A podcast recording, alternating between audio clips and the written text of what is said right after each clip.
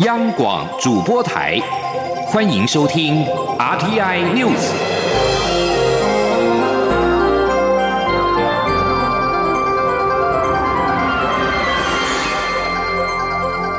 听众朋友您好，欢迎收听这一节央广主播台提供给您的 RTI News，我是张顺祥。超过百位的欧洲议员近日力挺台湾参与世界卫生大会 （WHA），引发两岸驻欧盟使馆推特交锋。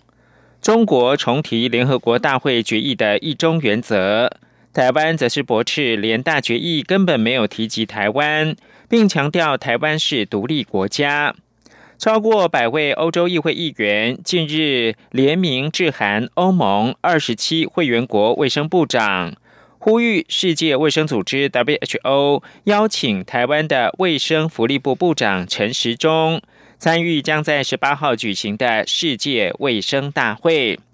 此事引发中方不满。中国驻欧盟使团十五号在推特上强调，台湾参加 WHA 必须按照一个中国原则处理，并批评台湾当局是以意谋独。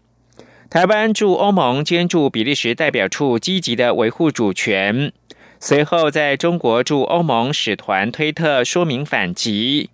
台湾外交部十五号则表示，台湾争取参与世界卫生组织的诉求，已在国际获越来越多支持，显示台湾坚持专业、务实、有贡献的推案原则是正确的，呼吁 WHO 倾听国际社会强大正义之声。世界卫生大会将登场，世界卫生组织还没有邀请台湾。美国跟中国驻日内瓦代表团拉高分贝互呛，美方挑明问中国是否合作，中国则是回应个别国家不惜绑架 WHA，损害全球抗疫。而华盛顿邮报则是报道，外交部长吴钊燮表示，COVID-19 让台湾的外交面对新的局势。台湾交到许多新朋友、新伙伴，也有了新契机。焦点关注到台积电宣布斥资一百二十亿美元，在美国的亚利桑那州新建一座先进的晶圆厂。美国一名高级官员表示，目前不能够保证台积电将获准把含有美国技术的产品卖给中国科技大厂华为。全球最大晶圆代工公司台积电宣布，在美国投资计划的几个小时之后，川普政府宣布将修改科技产品出口的规定，这可能限制台积电将产品卖给华为。美国认为华为对国家安全构成威胁，因此将华为列入到黑名单当中。路透社率先披露。美国商务部正在修改科技产品出口规定，扩大美国的权利，要求利用美国技术在海外生产的半导体必须先取得许可证，才能够卖给华为。新规定大幅扩大华府的权限，以阻止供应商向全球第二大智慧型手机制造商华为来供货。美国政府十五号公布出口新规定。意图切断中国电信设备大厂华为与海外供应商的关系，替华为代工的台积电深陷美中科技冷战，能否持续向华为供货，决定权可能掌握在美国的手中。焦点回到台湾，总统府电脑传出骇客入侵。四月间，总统蔡英文跟行政院长苏贞昌会面，幕僚所准备的资料遭有心人士变造跟伪造，以黑函的方式散布。相关单位已经启动调查。刑事局今天表示，正积极的侦办。总统府发言人士十五号晚间表示，媒体记者接获来源不明、假称蔡英文阴谋的会议记录形式文件，透过电子邮件以黑函的形式散布。经过了解，此信件是未变造文件，内容是臆测拼贴，非属事实，请各媒体勿引用。警政署刑事警察局表示，总统府报案内容像报在所述，正积极的侦办当中。气象消息：轻度台风黄蜂行进的速度加快，逼近巴士海峡。中央气象局今天上午的十一点三十分，大概是半个小时之前发布黄蜂的海上台风警报。气象局预测，黄蜂上午十一点位置在鹅銮比南方四百七十公里海面上，以每小时十三公里的速度向北转北北东进行。受到台风外围环流影响，台湾的西南部、东半部跟恒春半岛沿海地区将有长浪发生，海边活动要特别注意安全。气象局表示，黄风中心气压九九八百帕，近中心最大风速每秒十八公尺，相当于八级风；瞬间最大阵风每秒二十五公尺，相当于十级风。防疫的新闻。台湾的疫情趋缓，中央流行疫情指挥中心鼓励民众例行防疫新生活运动。指挥官陈时中今天率领防疫五月天走访卤肉饭店家，了解业者的防疫措施，同时也呼吁国人可以在相关的限制当中逐步的恢复正常生活。央广记者陈国维报道。中央流行疫情指挥中心指挥官陈时中十六号带领副指挥官陈宗彦、专家咨询小组召集人张尚纯、疫情监测组组长周志浩以及发言人庄仁祥等防疫五月天团队成员，前往台北宁夏夜市的胡须章，了解业者采取的用餐防疫措施，并一同享用卤肉饭。胡须章董事长张永昌向陈时中介绍店内的防疫环境。陈时中表示，从业者的奋斗历程中，看见台湾人的憨厚和智慧。大大家都力求防疫新生活，大家在适应新生活里面也不断的求进步，在这样的一个新生活的限制里面，又能够正常的生活，那是我们未来大家一起努力的目标。来加油！指挥中心日前提倡餐饮业者采梅花座或增设隔板，让消费者用餐，并在路口量体温、提供洗手用品或设备，也鼓励建立实名制，确实执行人流管制及环境清洁消毒。业者如果能符合相关条件，将不受室内。一百人，室外五百人的限制，有助于共同提升生活品质，促进经济发展。展指挥中心也鼓励国人可以多前往配合防疫措施的店家消费。中央广播电台记者陈国伟台北采访报道。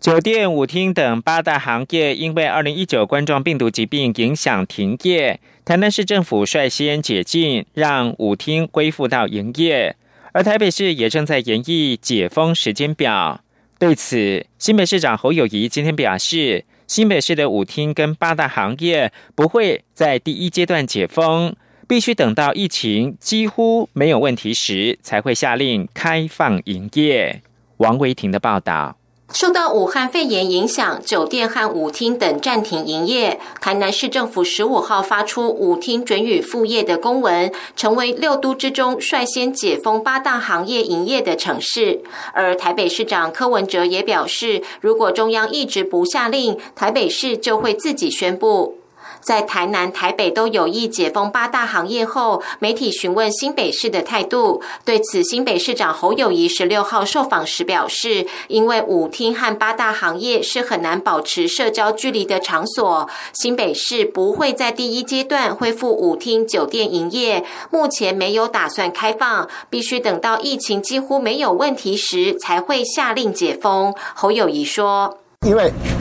这些五天八大行业很多的场所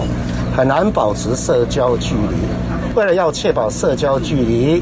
让我们的疫情能够确保安全，绝对是要等疫情几乎非常能够肯定没有问题的时候，才会下这个解封令。所以目前新北市并没有打算要针对这些八大场所的舞厅、酒家等等。采取解封。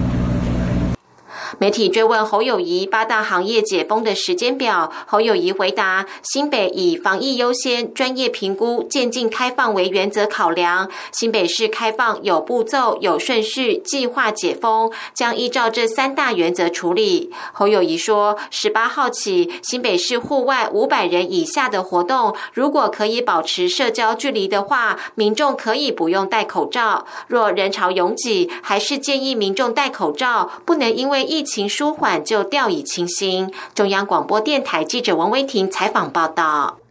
外交部今天表示，滞留马尔蒂夫的三十六名台湾人已经离境，并且飞抵到马来西亚的吉隆坡，预定今天晚间返抵国门。与台湾民众一起一同自马尔蒂夫首都马列搭乘包机离境的，还有五十二名马来西亚跟六名的日本公民。外交部发言人欧江安说，滞留马尔蒂夫的三十六位台湾民众，经过外交部努力。马尔蒂夫当地时间十五号晚间，搭乘亚洲航空包机由马列起飞，十六号凌晨飞抵到吉隆坡，预定下午转搭中华航空班机，在晚间飞抵桃园国际机场。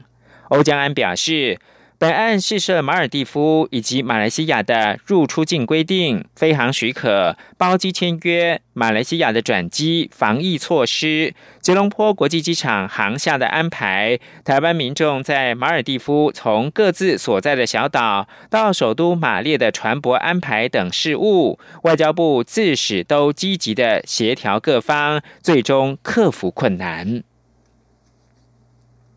焦点关注到中国的全国人民代表大会官员十五号宣布，为了有效防控疫情，共同的维护公共卫生跟健康，二十二号将召开的第三次会议会期考虑要适当的缩短，不邀请境外记者临时来北京采访，采访活动也将精简改采视讯进行。新华社十五号深夜发表全国人大外事委员会主任委员张业遂的专访。做成以上宣布，这也代表今年中国两会几乎已经确定缩短会期，并且大幅的缩减媒体人数跟采访的活动。中国全国两会下周将在北京登场，全国政协十三届三次会议于二十一号召开，十三届全国人大三次会议在二十二号召开。张业遂说。大会新闻中心收到了三千多名中外记者报名采访会议的申请。当前境外疫情扩散蔓延趋势尚未得到有效遏制，中国面临的防境外移入、防境内反弹的任务很重。为有效防控疫情，共同维护公共卫生跟健康，今年大会安排将做调整。而综合先前港媒报道，中国两会。因为受到二零一九冠状病毒疾病疫情冲击，会期可能会缩短为七天。以往获准采访的中外记者大概三千人，今年恐怕会缩水，仅剩大概十分之一。美国联邦众议院十五号以些微的票数差距通过三兆美元的经济纾困案。为美国史上规模最大的纾困案。不过，这项法案在白宫跟联邦参议院将会面临重重的阻力。而联邦众议员基本上根据所属政党投票通过的所谓“英雄法案”，不仅提供大概一兆美元给州跟地方政府，还将发放现金给数以百万受到二零一九冠状病毒疾病疫情冲击的美国家庭。资助医院跟医疗工作人员，延长失业给付跟粮食的援助，并且拨款用来检测病毒。由联邦众院议长佩洛西和其他民主党人提出的“英雄法案”，以两百零八对一百九十九票惊险过关，几乎所有的共和党都投下了反对票。掌握参议院多数优势的共和党人痛批英雄法案金额过高，根本是遥不可及，誓言将让此案胎死腹中。最后提供给您是美国总统川普十五号宣布，由前药厂高层主管施拉威率领二零一九冠状病毒疾病的疫苗研发，期盼在年底前能够问世。美国媒体则是表示，假如能够真的做到的话，将会缔造疫苗研发史上的空前纪录。而瑞士的药厂执行长则是推估，疫苗最快要两年之后才会问世。以上新闻由张顺祥编辑播报。我是中央流行疫情指挥中心社区防疫组组长何启功。为降低国内社区感染风险，请国人一起保持适当社交距离，室内一点五公尺，室外一公尺距离。正确戴上口罩后，则可免除社交距离限制。拥挤或密闭场所应全程戴口罩。在电梯内或用餐时，均应避免交谈。年假结束后，留意自己健康状况，如出现不适，记得戴上口罩，尽速。